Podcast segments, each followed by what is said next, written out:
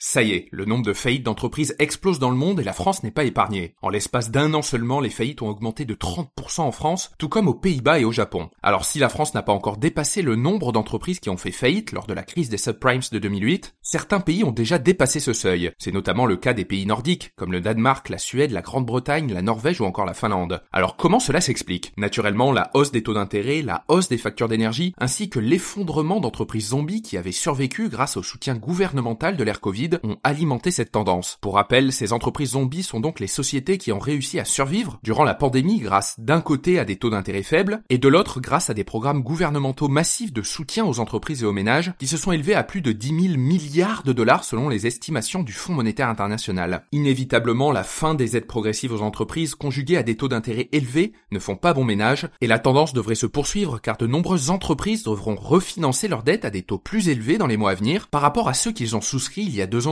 La société allemande de services financiers Allianz prévoit que les taux de croissance de l'insolvabilité mondiale atteindront 10% l'année prochaine. D'un autre côté, la plupart des économistes et le Fonds monétaire international estiment que la baisse des taux dans l'Union européenne devrait être amorcée entre avril et juin de l'année prochaine. En attendant, les acteurs économiques doivent composer avec un taux de dépôt de 4% imposé par la Banque Centrale Européenne afin de continuer de ralentir la surchauffe économique. Selon la BCE, l'inflation globale devrait baisser de 5,4% en 2023 à 2,7% en 2024 et 2,1% en 2025 pour atteindre 1,9% en 2026. Et notez que ce podcast est soutenu par Quorum l'épargne.